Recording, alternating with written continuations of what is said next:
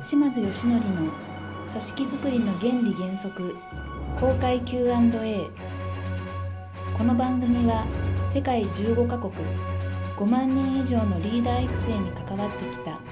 島津義則氏が主催する会員制のビジネススクールリーダーズアカデミーの最後に行っている受講生との Q&A を収録し皆様にお届けしている番組です。それでは本日の番組楽しみください。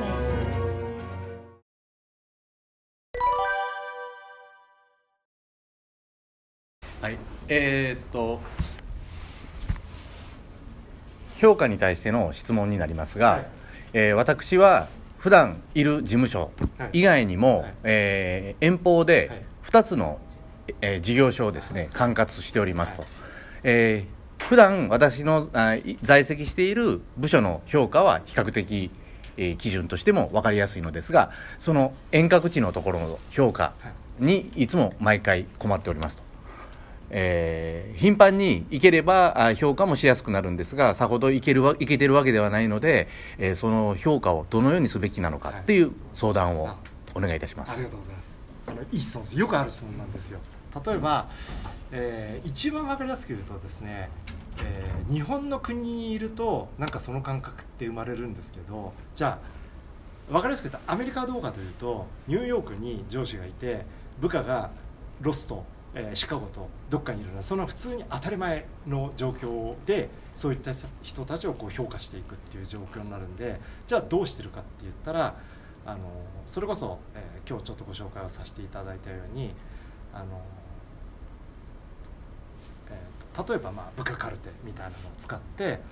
週1だとか、まあ、2週間に1回とか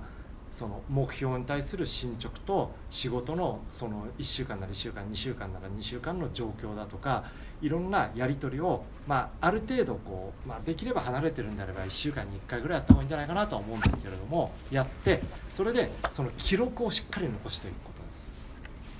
いつどういう誰とどんなやり取りをして、えー今どういう状況で、えーどういう結果でそれに対してどういうアドバイスをしたかとかそういった記録を残していくと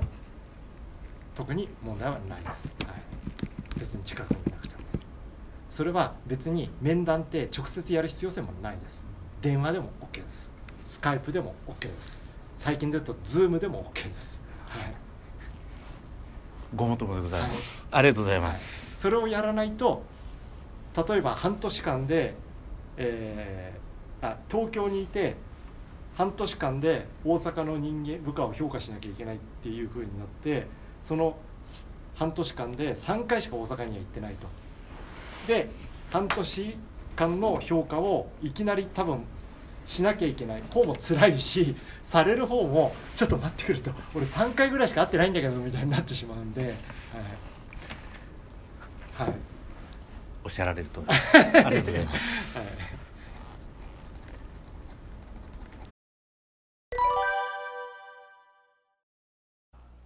本番組の「特別プレゼント」というタイトルの中である非売品の皆様のお役に立つツールや情報を特別プレゼントという形で皆様にお届けさせていただいております。